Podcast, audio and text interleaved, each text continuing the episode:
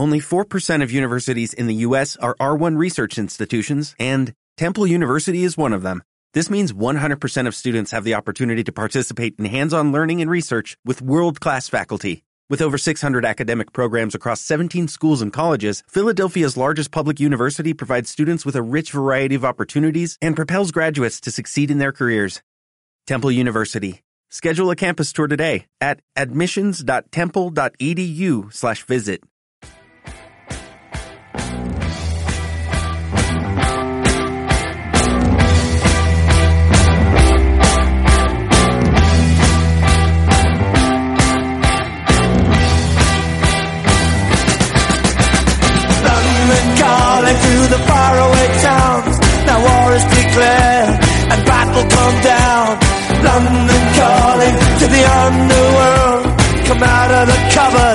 you boys and girls.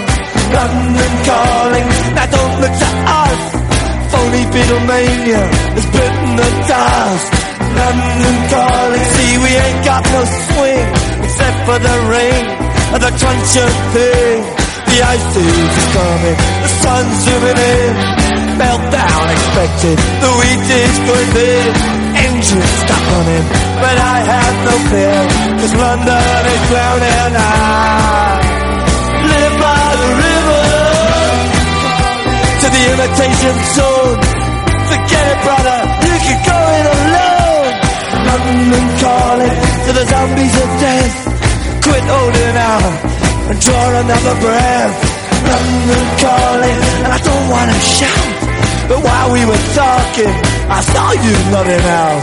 London calling, see we ain't got no hide, except for that one with the yellowy eyes. The ice is coming, the sun's zooming in, engines stop running, the wheat is going big, a nuclear error. But I have no fear, cause London is drowning. I, I live by the river.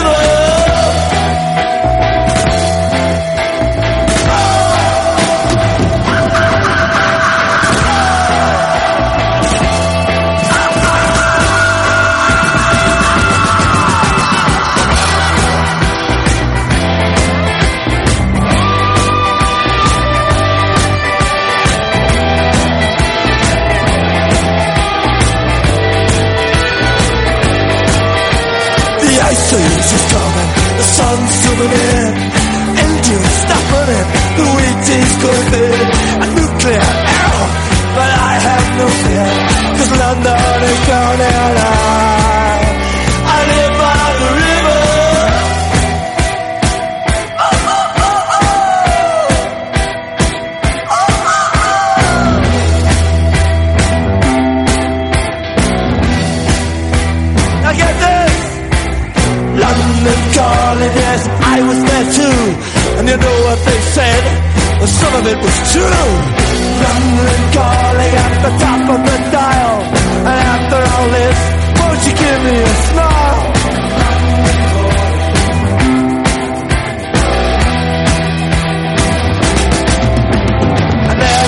So much.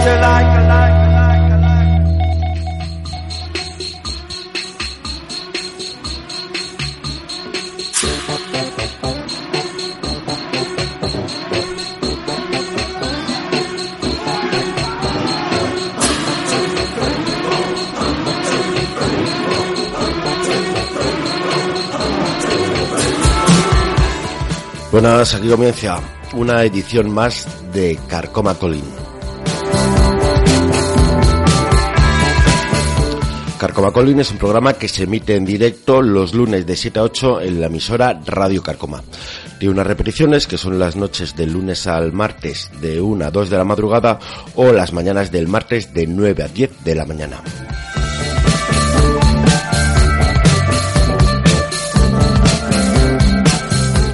También podéis remitiros a nuestras redes sociales, Twitter o Facebook, a nuestra página de almacenamiento, iBox o a nuestro blog, cuya dirección es carcomacolin.blogspot.com.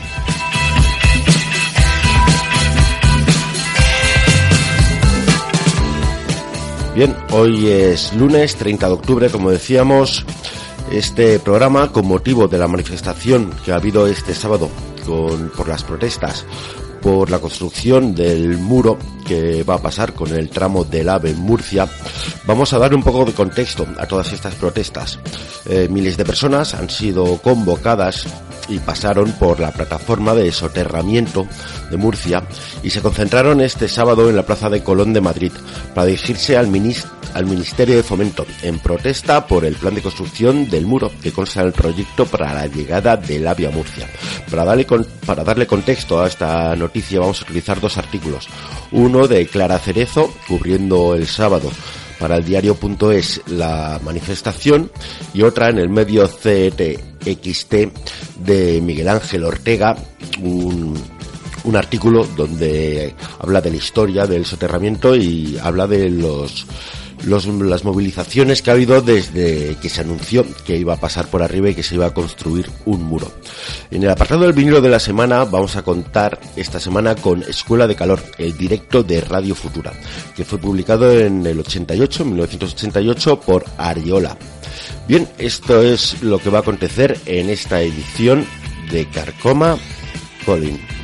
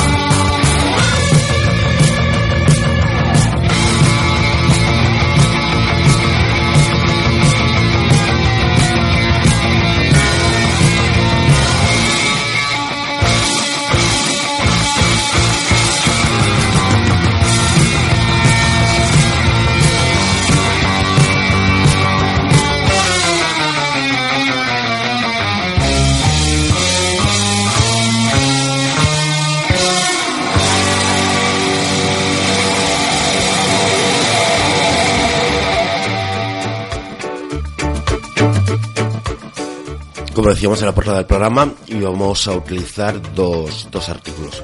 El con el que más nos va a acompañar durante el programa es el que publicó Miguel Ángel Ortega Lucas en el medio CTXT en octubre de 2017. Se titula Yo de aquí no me muevo. En la crónica describe cómo la separación de las vías del tren que separan la ciudad también tienen su origen nobiliario.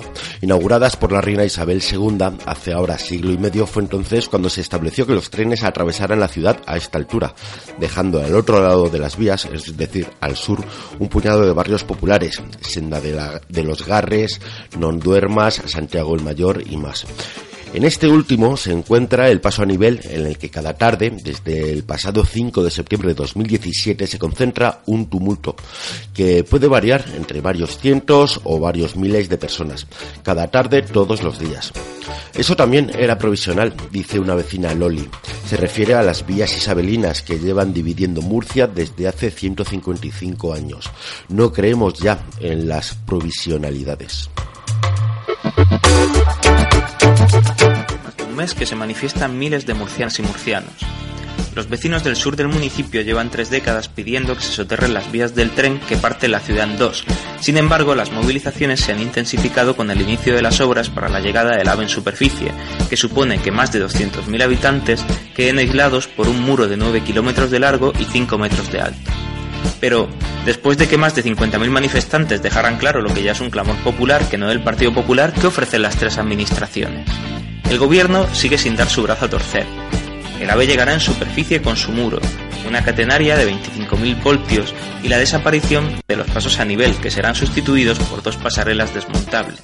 En teoría, lo conseguido es que a partir del 15 de noviembre Adif se compromete a empezar a soterrar los primeros 100 metros. Pero, ¿por qué es difícil creer en estas promesas?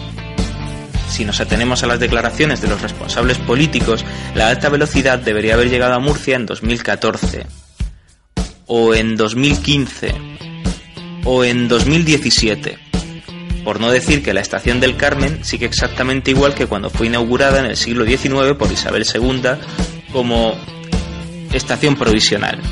Y mejor ni pensar en el aeropuerto de Corbera.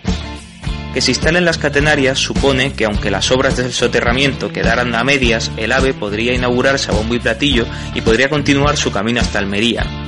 Entonces, ¿qué es lo que defiende la plataforma pro soterramiento?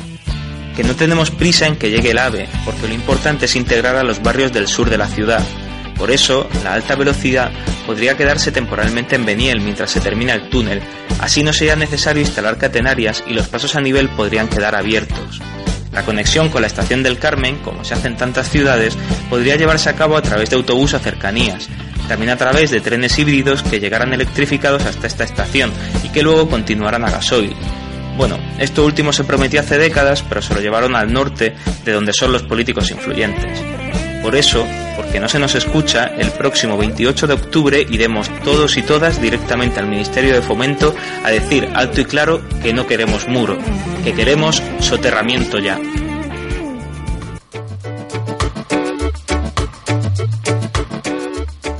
En el artículo explica que la plataforma Pro Soterramiento es una agrupación vecinal que se echó a la calle en 2012 cuando se supo que el tren de alta velocidad AVE llegaría a Murcia en superficie y no bajo tierra, tal y como se había acordado en un plan especial respaldado en 2006 por todos los grupos políticos y consensuado entre el gobierno central de Zapatero y los del PP de la comunidad autónoma. Pero la vindicación del soterramiento de las vías data de mucho antes de entonces. En el 89 explica Loli. Cuando gobernaba el PSOE en la región, se pensó una remodelación de la estación del Carmen porque estaba obsoleta. Ahora mismo en el apeadero de un pueblo de mala muerte. Ya por entonces reclamaban las asociaciones de vecinos soterrar las vías y crear a todo lo largo un espacio diáfano, zona verde a ser posible. No era solamente la molestia cotidiana de los trenes con la frontera, el ruido y la contaminación, sean de pasajeros o mercancías, pasan por aquí más de 90 veces diarias. No era solo el aislamiento, no hay manera de llegar aquí bajando desde el centro más que por los pasos a nivel con distancias importantes entre ellos. Si uno no sabe por dónde caer, se topa con las vallas que rodean las vías. Es que ha habido a lo largo del tiempo siglo y medio, miles de muertes, de desgracias familiares, trenes arrollando gente, niños o trenes chocando entre sí.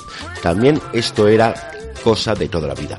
La, la, plataforma ya estaba ahí, hace casi 30 años, liderada por el maestro de escuela ahora jubilado, pero igual de activo en la vindicación vecinal, Joaquín Contreras.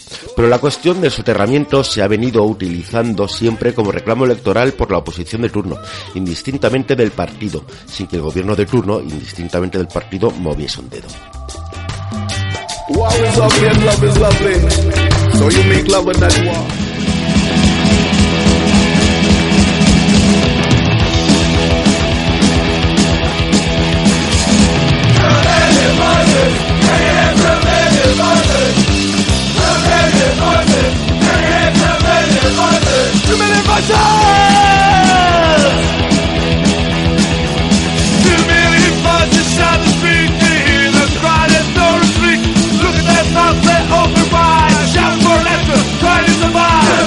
Lord.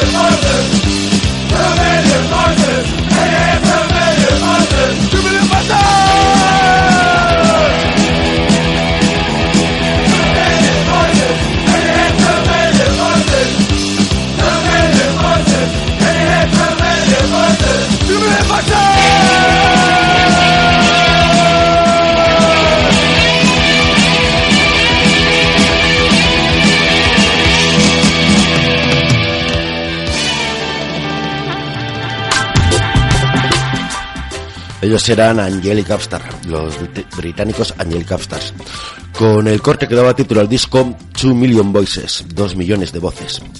El 9 de noviembre el ayuntamiento, en una nota de prensa, declaraba que propiciaría la transformación urbana más importante que viera Murcia en 100 años. Un espacio urbano actualmente degradado y dominado por la existencia de las vías del tren. Admitían ellos mismos, convertido en ejemplo de urbanismo sostenible, con grandes corredores peatonales y zonas verdes, abarcando más de 200.000 metros cuadrados de superficie.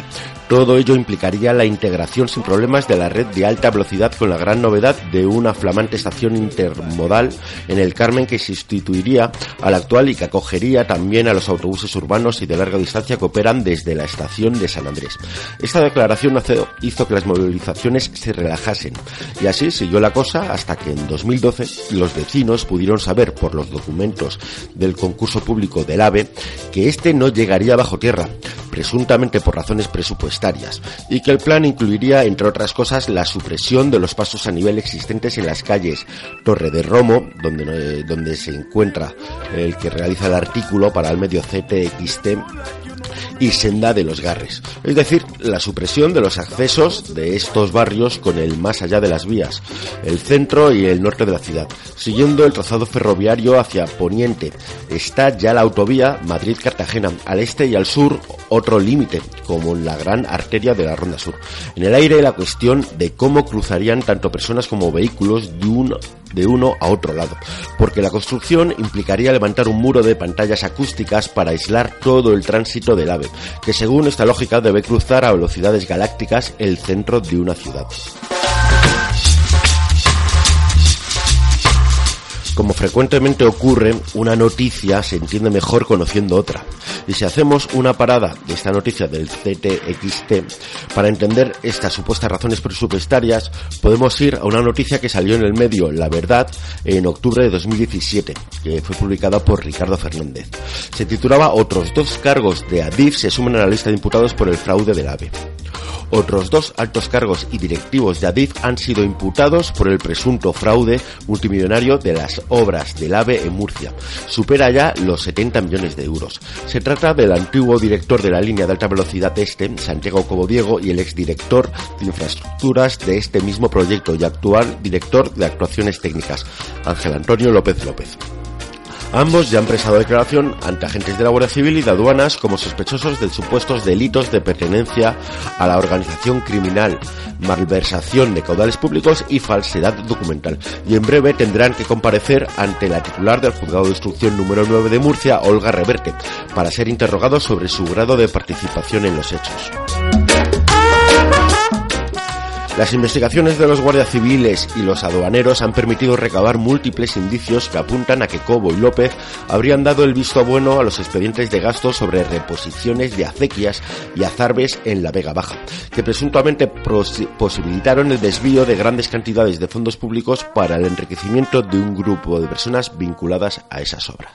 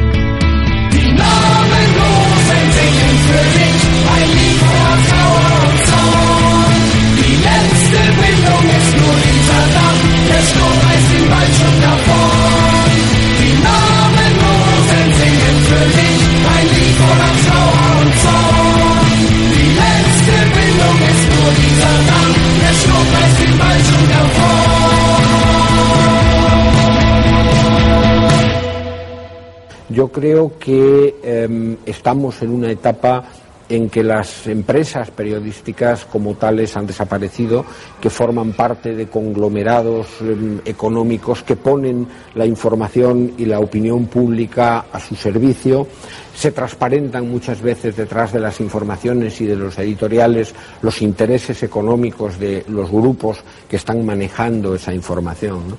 Es un papel muy difícil el que tenemos los periodistas a la hora de analizar eh, qué hacer con nuestros medios, qué hacer dentro de nuestros medios.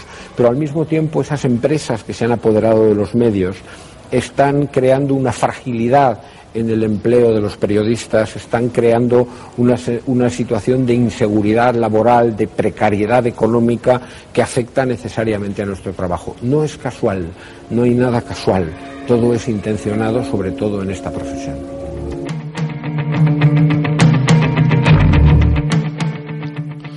Volvemos a la crónica de Miguel Ángel del medio CPXT. Nos hace un símil para que, por ejemplo, los vecinos de Madrid entendamos lo que supondrá el muro de 7 kilómetros que se pretende construir. Es como si en Madrid, a la altura de Puente de Vallecas, se levantara a todo lo ancho un muro de hormigón y metraquilato de alrededor de 5 metros de altura, salvando las distancias como el de Berlín o el de Juego de Tronos, con la manera de sortearlo por los peatones todavía por definirse. Quizás una pasarela superior, escaleras mecánicas, un ascensor, parte Murcia en dos, literalmente, explican los vecinos. 200.000 personas teniendo que pasar, aún no se sabe por dónde y ningún coche, cuando todo ese tiempo ya hay quienes han hecho agujeros en las alambradas que rodean la vía para cruzar sin tener que llegar a los pasos de nivel. En el artículo recoge la opinión de los vecinos. A nosotros nos da igual, pero si tiene que venir, que venga soterrado. En la localidad vecina de Beniel ya hay una estación prácticamente adaptada a la que podría llegar ese tren sin necesidad de pasar por el centro de Murcia. Lo que pasa, aseguran, es que en 2018 son las elecciones regionales y locales. Se han cargado el Mar Menor, que lo tienen hecho una porquería. Les ha fallado el aeropuerto de Corbera, las desaladoras, toda una serie de historias. Quieren el AVE a toda costa, como escaparate electoral, dicen, y en Murcia capital. Pero ¿para quién es? ¿Para qué electorado? ¿Sus palmeros de siempre y toda la patronal? Los que queremos lo que queremos es que se vuelva al convenio de 2006. No queremos otra cosa. Pero ellos lo están mezclando todo para confundir a la gente. Que si somos antisistema, que si no queremos progreso. En cualquier caso, sean o no ciertas las intenciones del gobierno, hay más reparos. Todo un instituto aquí al lado de Mariano Vaquero, con unos 1.500 alumnos. La catenaria, de 25.000 voltios, pasaría a escasos metros de su pared. Otra cosa, el corredor mediterráneo lo mete también por aquí. Supondría que cruzaran continuamente mercancías peligrosas por el centro de Murcia, creando un cuello de botella. En Bruselas se echan las manos a la cabeza, porque tendrían que haber previsto una circunvalación a las afueras. Ya pasan cuatro trenes de gas de butano todos los días.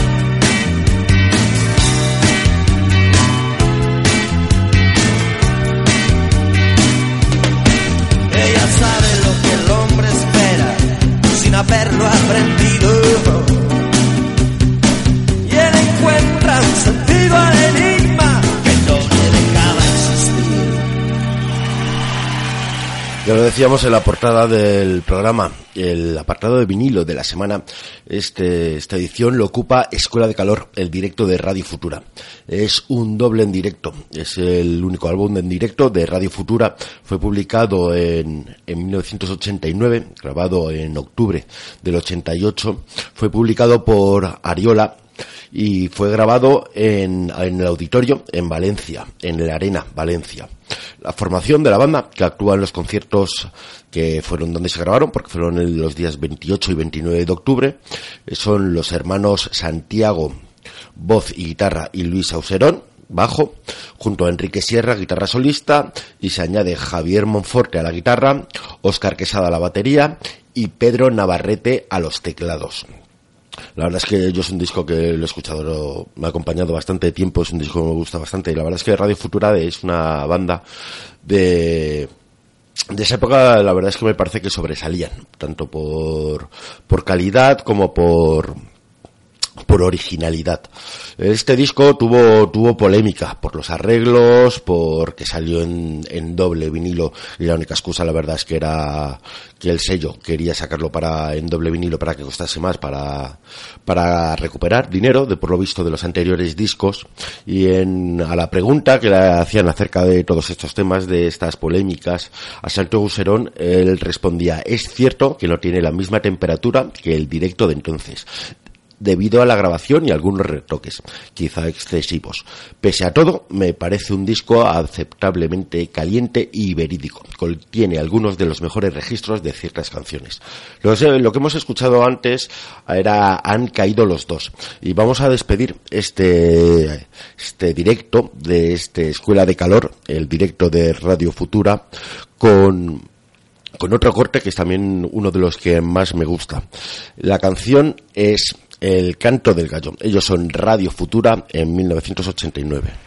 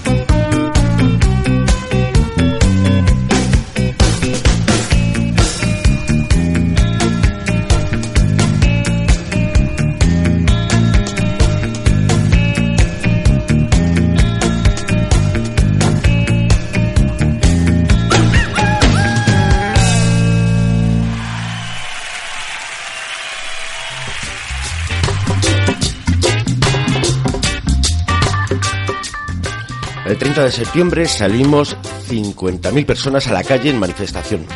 Una cosa histórica en Murcia, dicen los vecinos. Pero eso a ellos, a la administración, no les dice nada. Aquí tenemos cada uno su ideología, tanto política como religiosa o de lo que sea, con gente de todas las edades. Hasta tenemos una abuela a la que entrevista Julia Otero cada dos por tres. El 28 de octubre vamos a Madrid a seguir peleándolo y en noviembre a Bruselas, el Parlamento Europeo, por las buenas siempre. Aquí enlazamos con el artículo de Clara Cerezo, que cubría este sábado 28 de octubre la manifestación en Madrid. El artículo se titula La protesta por el ave de Murcia toma Madrid. Ese muro no se puede construir. Miles de personas convocadas por la plataforma Soterramiento Murcia se han concentrado este sábado en la Plaza de Colón de Madrid para dirigirse al Ministerio de Fomento en protesta por el plan de construcción de un muro en la capital murciana por la llegada del AVE. Al grito de que no queremos muro o la gente por arriba, el tren por debajo, manifestantes llegados en autobuses, también desde otras ciudades como Valladolid o Granada que tienen un problema similar, han pedido el soterramiento de las vías. Como viene siendo habitual en sus protestas, han versioneado el Another Brick in the Wall de Pink Floyd, cambiando la letra a pasar a, a, pasar a cantar en las letras, pasa de pasarelas a luchar y a ganar. Una canción que, según declara una de las personas allí presentes, representa muy bien lo que hoy demanda la población murciana. Una manifestante llegada desde Murcia cuenta que han venido a Madrid esperando que nuestras, protestas sean escuchadas. Todas las personas que hoy estamos aquí también hemos pasado días y días y noches y noches recorriendo las calles de Murcia y durmiendo en la calle durante noches enteras. Nuestra lucha sigue y seguirá, cueste lo que nos cueste. Ese muro no se puede construir.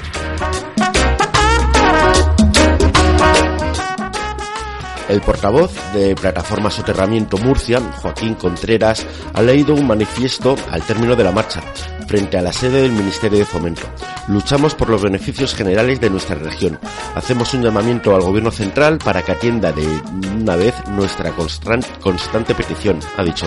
Porque más que luchar por el soterramiento, luchamos por la legalidad en un escenario en el que parece que hay ciudadanos de primera y ciudadanos de segunda. Queremos que los, fiscales de medio ambiente puedan parar estos desastres urbanísticos y medioambientales, porque el Ayuntamiento de Murcia tiene informes que demuestran que la obra que se pretende hacer es ilegal, argumentado Contreras. Y es que esta obra se encuentra bajo el paradigma del mismo partido, un hecho que provoca la incapacidad de actuación de los fiscales y aboca a todos los ciudadanos a una incertidumbre que ya no se puede aguantar.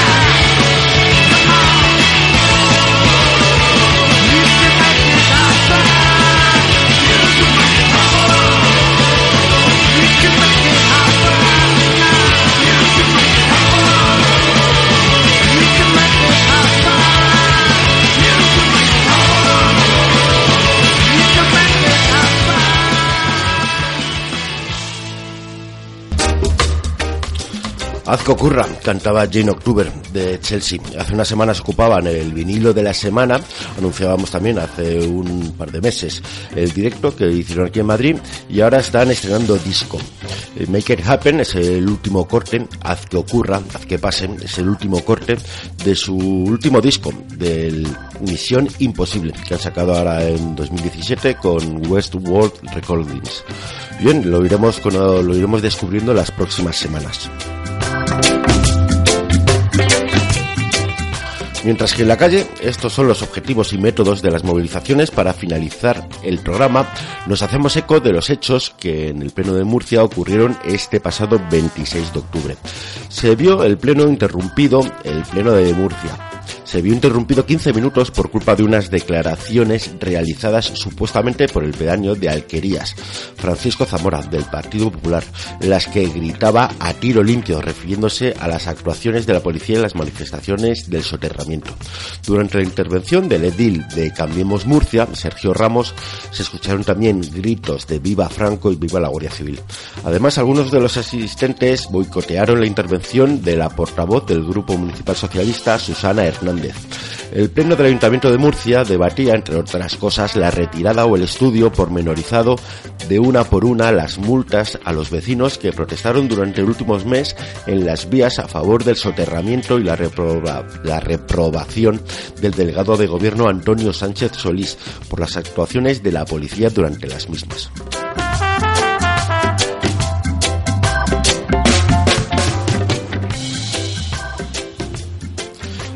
Se está terminando el programa y vamos a despedirlo con la canción que pone música y pone música y pone fondo a estas movilizaciones. Con el Another Brick in the Wall, otro ladrillo en el muro, despedimos el programa hasta la próxima semana.